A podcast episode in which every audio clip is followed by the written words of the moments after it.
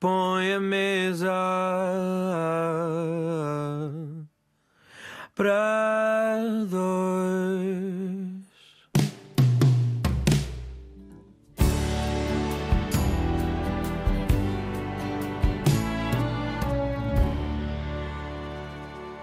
Entre Entre chegou mesmo a tempo. Foi na procura de um impacto positivo para o planeta que Tiago Matos formou-se em Engenharia Ambiental. Faz hoje estudos de impactos ambientais na área das energias renováveis e, seguindo este mesmo interesse, o interesse de sempre, a natureza, é também ativista e mentor do projeto Green Tribe. Uma comunidade que encontra no Instagram e que promove um estilo de vida mais consciente e sustentável. Olá, eu sou a Andrea Rocha e este é o Mesa para Dois que vai ser verdinho, verdinho. Ou não, vamos descobrir. Olá, Tiago. Olá, Andreia. Obrigado pelo convite.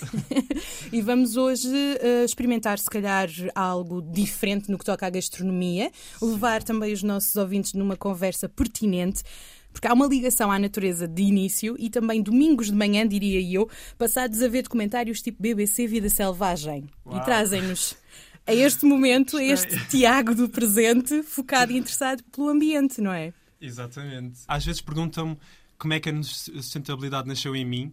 Exato. E tenho, tenho que me aproximar. Sim, do microfone eu vou um, aqui a jeito. Perguntam muito isto e eu digo que sempre que já nasci virado para a lua nesse sentido, porque eu desde novo que fui uma pessoa muito sensível à questão da natureza, via estes documentários com a minha mãe religiosamente aos domingos, tinha 6, 7 anos, Sim. e nessa altura foi quando eu eh, tive o primeiro contacto que eram alterações climáticas, porque aquilo aparece imagens bonitinhas, mas depois diz, mas esta espécie está a ser ameaçada pelas alterações climáticas. Uhum. Claro que uma criança de 7 anos não sabe bem o que é isso. Sim. E fui crescendo com esta ideia. Depois, quando era adolescente, um, fui vendo efetivamente as notícias sobre o que eram as alterações climáticas, os, os efeitos de.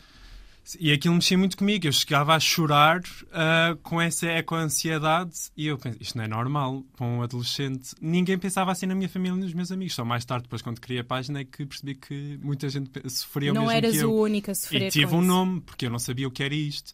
E aparentemente é com a ansiedade. Agora sim, que já temos esta introdução, onde é que vamos jantar? Que pratos, que tipo de refeição vais nos presentear, Tiago? Então, nós vamos ao meu restaurante preferido vegan, que é uhum. o Ao 26. É muito bom ali na Praça de Camões. E o que é que nós vamos comer? A entrada tem lá salada de polvo. Vou chamar polvo, mas não é polvo. Aquilo, a textura é recriada com um cogumelo específico. Hum. Eu adoro salada Perfeito. de polvo. É, para mim, está igual ao que o meu pai fazia. E também choco frito, que não é choco, mas também é muito bom. Esta, esta parte depois, não sei se acontece contigo, mas de certeza que deves ouvir muito. Se quer choco, porquê é que não comes choco, choco rapaz? Porquê é que vão inventar? E depois a cena dos nomes, chama sim, outra sim, coisa qualquer. Sim. Curiosamente, nunca comi choco frito. Eu sou soriano, não é bem a nossa cena, nós somos mais ah. lapas. Uh, mas eu percebo, só que às vezes é mais fácil dizer hum. choco frito vegan do que dizer cogumelo frito. Não chama tanto. As pessoas acho Ou que é mesmo mais... para, para, fazer também essa consciencialização de que é possível comer daquilo que estamos habituados. Com os trans... mesmos sabores, texturas. Hum. Acho que é um bocado por causa disso. Hum. E também porque a comida é muito emocional. Se pensarmos, uhum. hum, estamos a comer. Isto é muito parecido ao choco. Foi o que tu disseste, não é? Igualzinho ao, ao que Sim. o meu pai fazia. A salada de polvo, para mim, é para mim é um milagre da culinária vegana. Portanto, eu gosto de chamar as coisas. Eu digo um, um bife tofu, um, bife, um bife de seitã. Uhum. Pronto, e vou continuar a chamar isto porque para mim recria muitos sabores, portanto acho que não há problema. Há a parte aqui do condimento que ajuda muito. Tiago Matos, engenheiro ambiental, mentor de uma bela comunidade ou tribo, no Instagram, a página Green Tribe, não Tiago Gengibre, como alguns podem pensar, nada Muitas disso. Muitas dezenas.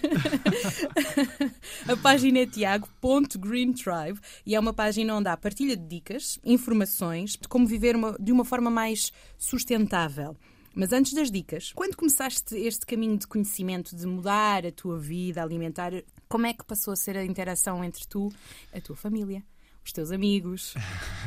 Houve uma fase de extremismo?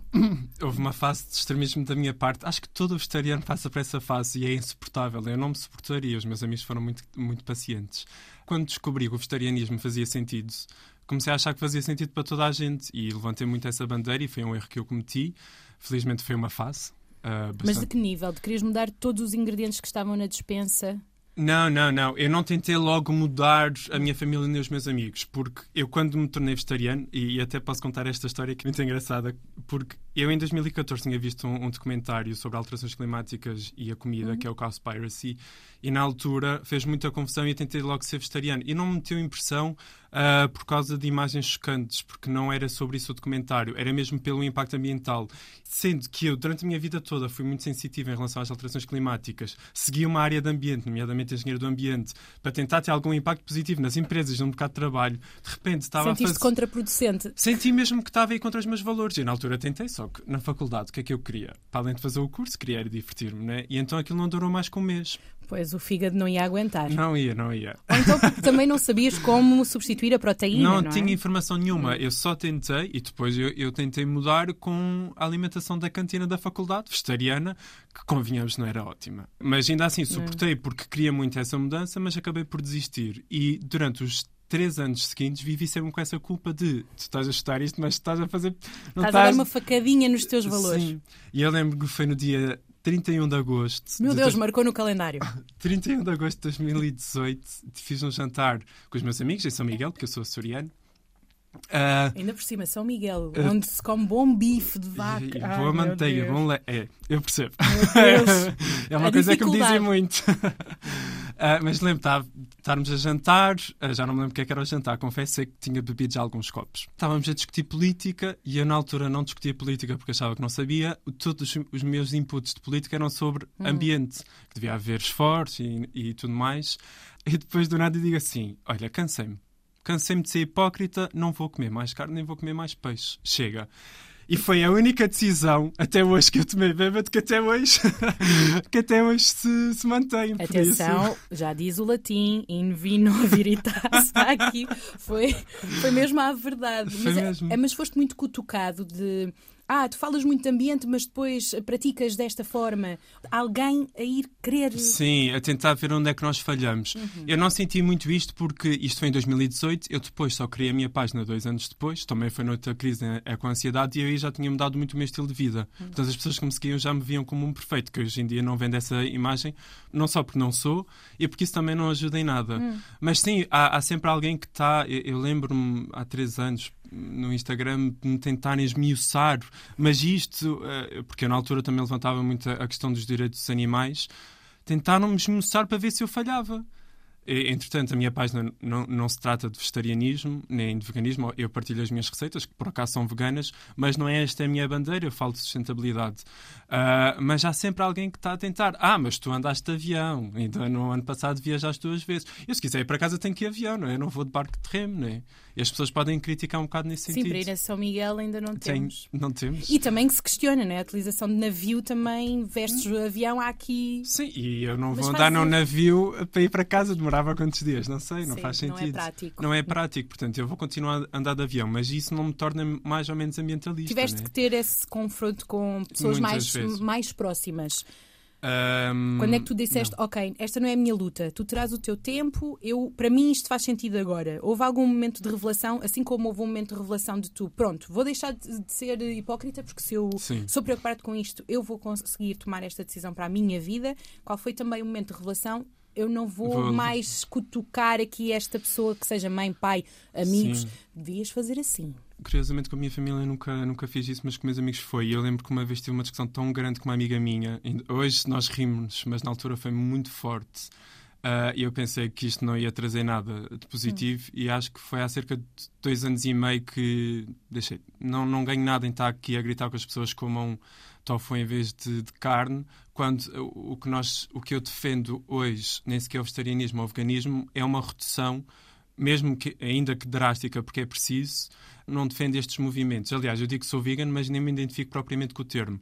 Portanto, eu acredito que foi há dois anos e meio, e, e mesmo a nível da página ah, do Instagram, senti que foi muito mais libertador para mim, porque quando te colocas em caixas, esperam muito de ti. E eu já tenho uma caixa que é este: é o rapaz da sustentabilidade. Eu, se for preciso, eu quando falo do vegetarianismo, que não falo é da redução da proteína animal, é sempre num ponto de vista da sustentabilidade. Claro que eu tenho empatia pelos direitos dos animais, obviamente, isso também é uma coisa que pesa em mim, mas não é uma bandeira que leve e senti mesmo que evoluí e fui muito mais empático e criei muito mais empatia nas pessoas quando deixei de chateá-las.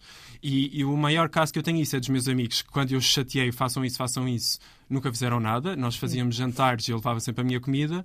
E agora os meus amigos no- estão no Porto e eu estou em Lisboa e eles juntam-se para jantar e comem sempre vegetariano. E eu não preciso estar lá. Tu, quando falas dos factos de uma forma empática e sensata, as pessoas acabam por perceber. Se quiserem, não é? Sim. E em vez de eu estar aos berros com os meus amigos, que é uma coisa que eu não gostei, ah, aos berros, ou ser condescendente, deixei só. Estou a partilhar isto na minha página. Isto é verídico, isto é ciência. Desde o vosso lado. E isto aconteceu. É pouco a pouco. É pouco a pouco. Infelizmente, nisto de, de- da redução de consumo de carne, ou alteração de estilo de vida, cada um muda o que quer e quando quer, tem que ser mesmo adaptável. Gostava de conhecer também a vida desta pessoa que licencia projetos de energias renováveis. Que desafios é que encontras aqui? Ah, Então, eu trabalho na área de licenciamento ambiental. Eu não licencio porque isso depois é a APA que o faz, que passa as declarações de impacto ambiental. Mas eu, enquanto engenheiro do ambiente, trabalho na área de energias renováveis e trato de ver, numa fase inicial dos projetos, quais são as condicionantes. Nós quisermos, ah, naquela zona, ver um projeto, nós temos que, o desenho do projeto, eu tenho que ver se aquela zona é ambientalmente apta. E depois nós temos que efetivamente fazer um estudo de impacto ambiental ou outra forma de avaliação ambiental, porque não- não existe só estudos de impacto ambiental, e essa parte eu faço gestão depois com os nossos consultores e faço essa gestão depois com a APA. Isto tem muitas fases. Tem, é uma burocracia muito grande e, aliás, e respondendo também diretamente à tua pergunta, essa é a maior dificuldade em licenciar um projeto de energia renovável em Portugal, que é a burocracia. Demora muito tempo, há muitos desafios, não só pelas câmaras, pelas questões ambientais, pois também há sempre interesses. Mas sim, eu diria que nesta fase é burocracia. E obviamente isto é um bocado contraproducente porque Portugal tem que atingir metas e a, burocracia não está a ajudar propriamente a nós licenciarmos mais rápido. Obviamente que nós queremos licenciar mais rápido, mas também garantir que aquelas Está áreas. bem feito. Sim, porque senão vamos ver projetos que possam estar mal feitos. Obviamente Isto também partida... para alguém que tem ansiedade deve ser interessante gerir.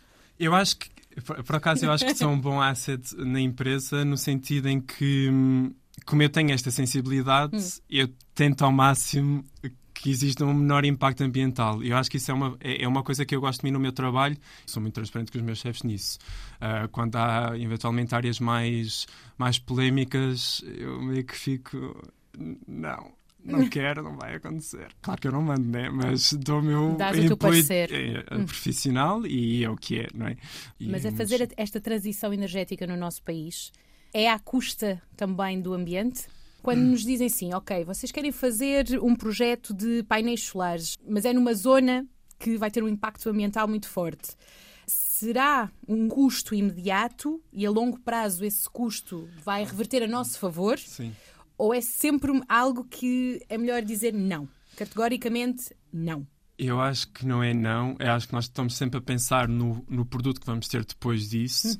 Um, eu não sou tão taxativo. uh, claro, também fomos pegar num exemplo muito polémico, que são painéis solares, que normalmente têm um, um vastos hectares de desflorestação e abate. Sim. Mas sendo muito frio naquilo que eu vou dizer, se calhar cortar um- uma pequena porção de, de árvores que estão a fazer sequestro de carbono em troca de painéis que vão descarbonizar não sei quantas gigatoneladas de carbono, pode ser uma troca justa. Porque Pronto, nós. é isso. É a longo prazo, A longo este prazo- corte, esta quebra que pode ser feita no nosso meio ambiente, Sim. naquela floresta, mais tarde vai que é- ter um, um benefício. E essa É- floresta até pode duplicar, triplicar noutro, Sim, noutro pois é cenário. isso. É, é que isto não é nada linear e eu tenho que ter atenção com as coisas que eu digo.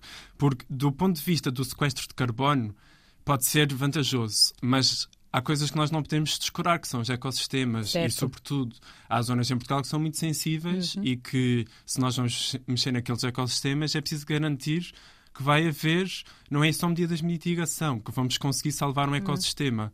E isso acho que é complicado e também nós não temos história suficiente Pois. para perceber como é que Se estão indo no caminho corta- certo, não é? Sim, e, e- e nem isso. Eu agora, pronto, vamos supor que existem sobreiros em Lisboa. Vou cortar ali um hectare de sobreiros em Lisboa e vou montar um, um projeto de energia renovável. Uh, mas como é que aquele ecossistema ficou? Eu até fiz medidas de mitigação à volta, mas como é que ficou aquele ecossistema, aquela biodiversidade? Eu acho que isso é, é, difícil agora prevermos porque não temos, quer dizer, nós temos projetos com muitos anos, mas que se calhar não tinham as hum. dimensões dos projetos que nós Sim, temos hoje, hoje em dia. Então, eu acho que é necessário nós investirmos em, em energias renováveis, mas também temos que, ao mesmo tempo, reduzir o consumo energético, tornar o nosso consumo mais eficiente. E nem digo falarmos enquanto indivíduos, mas as empresas e as uhum. grandes indústrias conseguirem tornar eficaz a nossa energia, porque assim estamos a reduzir o consumo de energia e não precisamos construir tantos projetos um, de energias renováveis para substituir o consumo que temos atual. Temos que ter estas duas bases. E eu acho que isto não está a acontecer em Portugal. Nós não estamos a tornar a nossa indústria mais eficiente. Nós até temos uma boa percentagem de energias renováveis uh, em Portugal. No inverno normalmente é maior porque temos as barragens, uh, cada vez menor porque cada vez estamos em uma seca uhum. mais prolongada, mas a questão é, imagina que nós conseguimos estar seis dias com energia renovável seguidos. Nós poderíamos ter 12 se Sim. as nossas eh, casas gastassem menos, por exemplo, porque nós temos uma pobreza okay. energética muito certo. grande.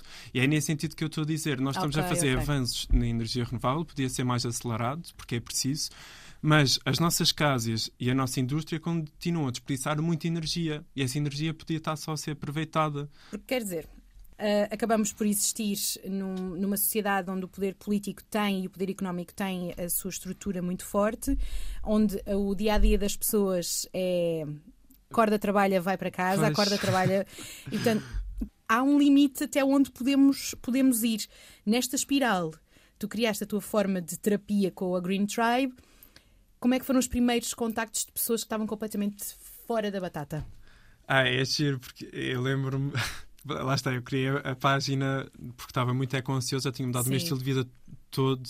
O que e, é que eu posso fazer mais? Yeah, o que é que eu posso fazer mais? Sim. Eu não posso fazer mais nada. Mas, tipo, se eu estou a viver assim, toda a gente também pode. Claro, esta.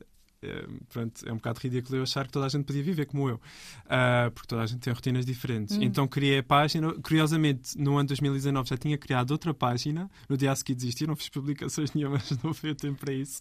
Mas criei no, no ano a seguir, em maio, e em demorei. Foi na pandemia, foi.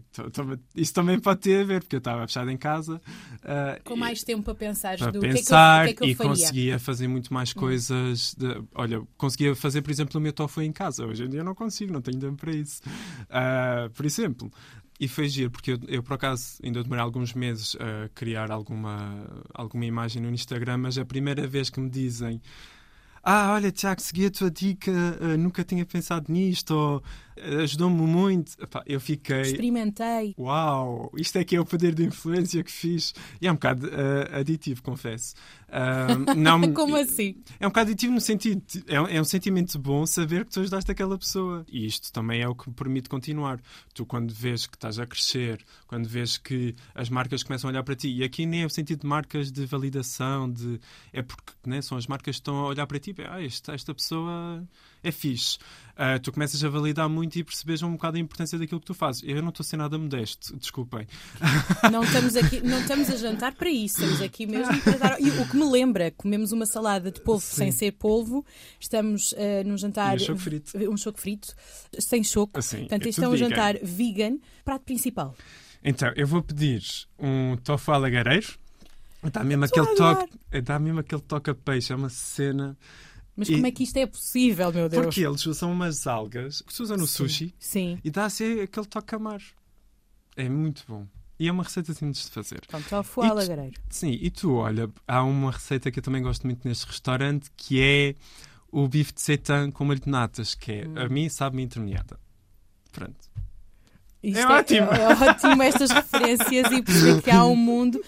E Sabe? quando perguntam assim, mas isto é natural? Sim, mesclados? aliás, o tofu e o seitan dizem, ah, super processados. Não, são as coisas menos processadas que existem no mundo vegetariano. O, o tofu é a bebida de soja coagulada. A soja é um feijão, uma leguminosa. É, existe há, há, milhares de anos no Oriente. Uhum. O seitan também. O seitan é literalmente glúten é só extrair da farinha, claro que já se pode comprar diretamente, uhum. e fazer uh, o seitan para mim não é processado. Quando as pessoas ah, isso é super processado. Não, não é.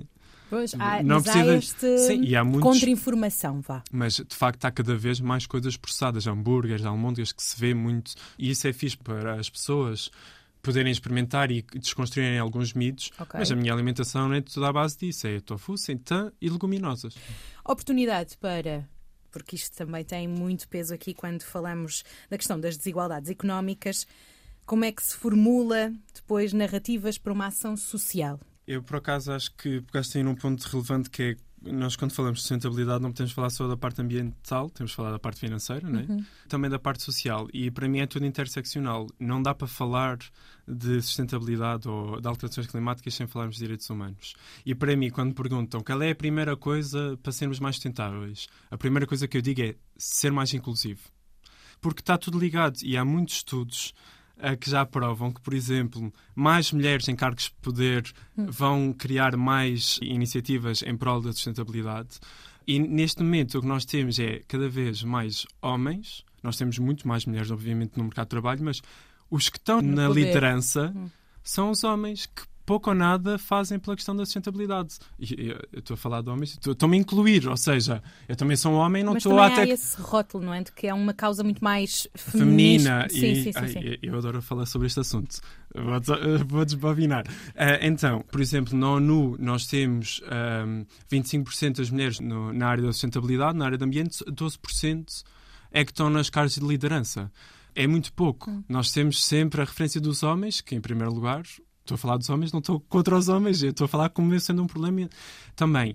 As alterações climáticas, a Revolução Industrial, as mulheres na altura nem sequer tinham esta possibilidade de integrar o Esse mercado de espaço. trabalho, não é? Uhum. Uh, Nós criamos este problema e, e continuamos a ser nós a, a perpetuá-lo. Porque é que é importante falarmos da igualdade? É que as pessoas não sofrem com as alterações climáticas da mesma forma. E eu não digo que é por ser homem sou mais forte, é porque, enquanto uma minoria, as minorias podem sofrer mais com as consequências das alterações climáticas. Por exemplo, mulheres que ah, em Portugal não recebem ainda o mesmo que os homens podem ter, numa eventualidade de catástrofe ambiental, menos resiliência para montar a sua vida de novo. Mulheres estão muito ligadas à agricultura no interior. O interior está cada vez mais deserto. O ganha-pão é a água na agricultura. Onde é que está? Não está. Não, é aqui esta, esta parte. Depois temos as minorias religiosas, ah, étnicas, a comunidade LGBT. Por exemplo, no Reino Unido, 40% dos jovens sem abrigo são da comunidade LGBT. Portanto, estas pessoas que estão desalojadas, que estão à mercê do frio e do calor, das ondas de calor, São os primeiros a são sofrer. os, são os primeiros a sofrer. Portanto, quando falamos em direitos humanos, não é porque a mulher ou aquela pessoa da comunidade queer ou a, a pessoa que é muçulmana é mais frágil fisicamente. É porque, estruturalmente, a sociedade danificou mais a capacidade destas pessoas sobreviverem. Nós não podemos falar de ah, alterações climáticas sem garantir que há uma sociedade igual.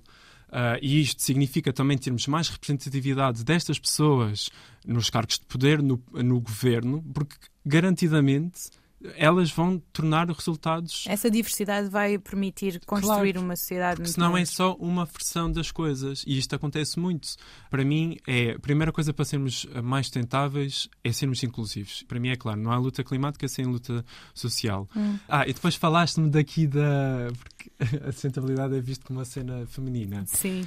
E isto também há muitos estudos sobre isso. Eu lembro-me de há dois anos e meio de estar a estudar porque é que há mais mulheres na sustentabilidade, porque quando integrei o Instagram eu era tipo o único homem de sustentabilidade.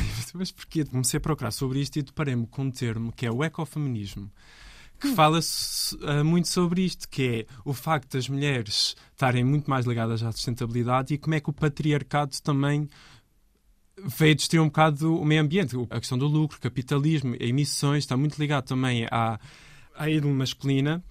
Eu, eu recentemente até falei disto numa entrevista ah, num jornal do Expresso, que é a percepção que existe dos homens ligados à sustentabilidade. São que são muito femininos ou que são gays. E isso é tudo visto como uma coisa má. E, e, de facto, o que se diz é que as mulheres reciclam muito mais. Poluem menos no sentido em que andam muito menos de carro, claro que consomem mais eh, no supermercado, porque também vão elas geralmente mais às compras. E o marketing também está muito mais direcionado às mulheres Certo. Porque elas também vão mais às compras. E, e depois cria-se esta questão de que os homens têm esta cena da masculinidade, da carne. Se és vegetariano, de certeza que também já podes ser gay. Ahm, porque a, a carne é- representa a masculinidade. Não, não, se eu comer isto, sou menos homem. porque é vegan e o vegan é para. Fica... Eu acho que é uma construção social, parece que não Mas podem dar é. par... para eles é dar parte fraca. Mas isso é só uma prova que os homens são muito assim. Eu vou comer carne e. Para esses que são contra, também não comam as coisas boas da vida, como a batata frita. Bom, muito bom. É Mas com- achas que hoje é mais fácil Acho. fazer esta mudança? Porque há uns aninhos eu percebo que a probabilidade de errar seria muito maior para encontrar estes gostos da gastronomia portuguesa base que nós Sim, sim, reconhecemos durante anos e anos. Agora que já temos muitos restaurantes, já temos eh, menus na- nas escolas Uhum. eh, voltados para, para esta alimentação. Quem quiser fazer a mudança já tem a papinha quase toda feita. Sim, eu acho que já há muita informação e nada nos impede de nos dirigirmos a um nutricionista, que também foi uma coisa que eu depois fiz quando fiz a mudança para o veganismo. Ah, eu digo aqui veganismo no sentido que eu deixei de comer ah, coisas de proteína animal. Ah, Uhum. Fui falar com um nutricionista porque havia algumas preocupações que eu não sabia. Como é que é o ferro, como é que é a B12, como é que é o meu cálcio. E isso também fui habituando e informando sobre isso. Ah, o que eu diria é, quero me tornar vegetariano, eu iria a um nutricionista. Acho que na altura devia ter sido logo a primeira coisa, até porque esse Certo. nutricionista, claro que todos os nutricionistas a partir estão aptos para falar de toda a roda da alimentação, mas eu até diria a um nutricionista que tenha mais conhecimento nesta área, ou vegetariano ou vegano, porque vai nos dar outros insights e até pode dar dicas de receitas. Eu acho que isso é, é bom. E depois, o que não falta no Instagram são páginas de receitas vegetarianas e veganas que é tipo até mesmo E simples. quando dizem que a dieta é cara? Não acho. ah, Eu acho que isso é um dos maiores mitos. Olha, Uhum. no, no outro dia, foi na semana passada, que houve uma seguidora que, por acaso, estávamos a falar de. Hum, como a vida estava cara e tudo mais, Uhum. que ela não conseguia poupar muito, mas que dava graças a Deus porque desde que se tornou vegetariana que anda a poupar muito mais em alimentação. Porque leguminosas, super barato. E com leguminosas nós podemos fazer tudo: hambúrgueres, eh, almôndegas, muitas coisas. Ah, o tofu, nós conseguimos a preços ou iguais aos da carne ou mais baratos. O que torna a Já. carne uma alimentação vegetariana é se formos comprar os processados, aqueles, eh, aquelas almôndegas já feitas, aqueles hambúrgueres eh, a imitar carne. Os Isso sim. congelados, que mesmo Sim, nós, se formos é. a ver, pesa também no, Sim, no e mesmo final, no na carne, os, os congelados Sim, também é capaz sim. de ser mais caro. Pesa, Ah, pesa. portanto, ah, se te fores focar nisso, yeah, vais ter uma alimentação super cara. Agora, se focares naquilo que é as whole foods, leguminosas, legumes, hidratos, a roda da alimentação em concreto, não. Na dieta típica do português, Sim, É não fazível. acho. E, e nós somos portugueses, nós comemos muito feijão. Uhum. Portanto, também não é assim uma coisa tão. Uou, feijão é que não. ninguém Olha, passa feijão, mal no metro depois, não há Não. problema, não há problema. Portanto, Mas- e agora estava-me a lembrar de uma coisa que tinhas dito há pouco, das marcas que começarem a olhar para o teu conteúdo como, e a validar-te. Lembrei-me depois o greenwashing. ui. Como é que tu desmontas? Ah, isso é tão chato. Pois, Porque eu tenho uma opinião própria sobre o greenwashing, que é efetivamente é mau, mas eu acho que há greenwashing que não é feito com má intenção, porque as pessoas que estão a trabalhar nas marcas são, e fazem estas publicidades e tudo mais, eh, no- do lado da empresa, são pessoas da área de marketing. Portanto, formação em sustentabilidade não existe propriamente. Portanto, é normal que, se tu ouves e há este mito de que o papel é melhor que o plástico, inequ- inequivocamente, vão comunicar isso e de repente estão a criar produtos nesse sentido. Ah, eu acredito que isso é um greenwashing, mas pronto, as pessoas não sabem. Acho que é preciso haver informação e formação para as pessoas nesta área, nas empresas. Claro que depois há o greenwashing que é premeditado e as gasolineiras que são as maiores patrocinadoras das mentiras e do greenwashing que é que é, enfim, e, e- foi à custa disto, deste greenwashing in- eh, intencional e mesmo a roçar a mentira, que agora a Comissão Europeia, a União Europeia, criou leis para combater essa, o greenwashing. é, exatamente. Agora, como é que se combate isto? Há várias formas de greenwashing, são cerca de sete. Agora não sei se consigo enumerá-las todas. Mas, para nós combatermos, temos que ser consumidores informados. E eu, quão ingrato é, eu, enquanto consumidor, está aí nas compras, ainda ter que ler os rótulos. Nem toda a gente tem tempo para isso. E, obviamente, as páginas do Instagram podem surgir nesse efeito, embora acho que, contra mim falo, a informação devia ser de uma forma muito mais educativa pelos meios das escolas do que no Instagram, né? Mas, por exemplo, dizer que não tem plástico e depois é tipo uma colher de bambu. Obviamente não tem plástico. Isto, isto é uma colher de bambu. Ah, e as pessoas ficam, ah, não tem plástico. Mas é óbvio, às vezes estão a constatar o que não é preciso. Por exemplo, o recurso às imagens. Estamos fartos de ver os reclames, os anúncios da televisão de carros no meio da natureza, como se não poluísse nada. Só tens vontade de estar sentado naquele carro. Em Portugal, o transporte é o que mais polui. Isto é greenwashing. Depois dizerem que, por exemplo, há gasolineiras que dizem que a consumir o combustível deles não estão a poluir, que é carbono zero. Maior das mentiras, é mesmo a cara podre. Só que as pessoas não estão a Quando vão plantar árvores. Sim, e a compensação é importante, mas a compensação não funciona de uma forma imediata. Não é como. Imagina, eu planto uma árvore que tem 10 cm de altura e emiti 100 kg de dióxido de carbono. Para esta árvore conseguir captar estes 100 kg de dióxido de carbono, precisa de muitos anos para crescer. Entretanto, eu estou a emitir outros 100 kg. A compensação é necessária quando tu fazes uma redução e aquilo que não consegues reduzir, compensas. Só que as empresas focam-se na compensação. Ah, nós temos um produto Exemplo. climate neutral. Quase, quase todas as companhias aéreas neste momento têm isso, de sequer contribuir para, não é? Sim. para mitigar. Nós sabemos que estamos a poluir, mas se quiser, é o passageiro que ainda vai ajudar a companhia. Sim. Eu, eu lembro-me de falar disso no Instagram porque há duas low cost em Portugal, uma que tem essa opção e outra que já está incluído. Mas que anuncia, olha, para nós nós fazemos Sim. isso. E eu sou a pessoa que voluntariamente compraria essa taxa de compensação, porque este tipo de perguntas também mexe muito com o teu emocional, que é se tu não compras, vais te sentir mal. Não basta estás a andar de avião, Sim. ainda vais sentir mal que não compensaste a tua viagem. É horrível. E eu sinceramente deixei de o fazer, porque isto é uma responsabilidade do serviço. Eu quero uma sociedade eh, sustentável em que os serviços, os produtos são sustentáveis. Se é a minha única forma de deslocação, tu tens que garantir que o teu produto é que é sustentável, o teu serviço é sustentável. Portanto, eu não concordo que se faça isso de todo. Acho que isso é uma responsabilização das marcas. E, não acho vemos muito- o resultado. E não vemos o resultado. Porque eu acho tantas é, ok, eu escolho pagar esta taxa e, e como é que vocês vão mitigar? Ah, uma forma também de compensar e que eu acho e que também pode trazer investimento é, por exemplo, a GoParity. Ah, malta que gosta de investimentos, ah, podemos investir em projetos ah, de sustentabilidade, seja do âmbito da água, da energia, da, da parte social, e tu vês o resultado daquilo, porque aquilo é tudo muito transparente, e tu sabes que o teu dinheiro está a compensar e, e depois diz lá mesmo quanto é que reduziste de CO2 ou eh, evitaste neste caso. Eu, enquanto indivíduo, posso o fazer e as empresas também o podem fazer. Agora, Ok. Uma empresa de avião dizer paga quando eu sei que eles têm dinheiro para pagar isto e estamos eu, eu se puder não o vou fazer porque Sim. não é a minha responsabilidade e sinto mal sempre que passa aquele limite me sinto mal mas eu sei que Aqui está a forma de ser um consumidor informado sim e já é possível realmente termos mais noção das escolhas que vamos fazendo, apesar da lufa-lufa dos dias, sim sim como se costuma dizer.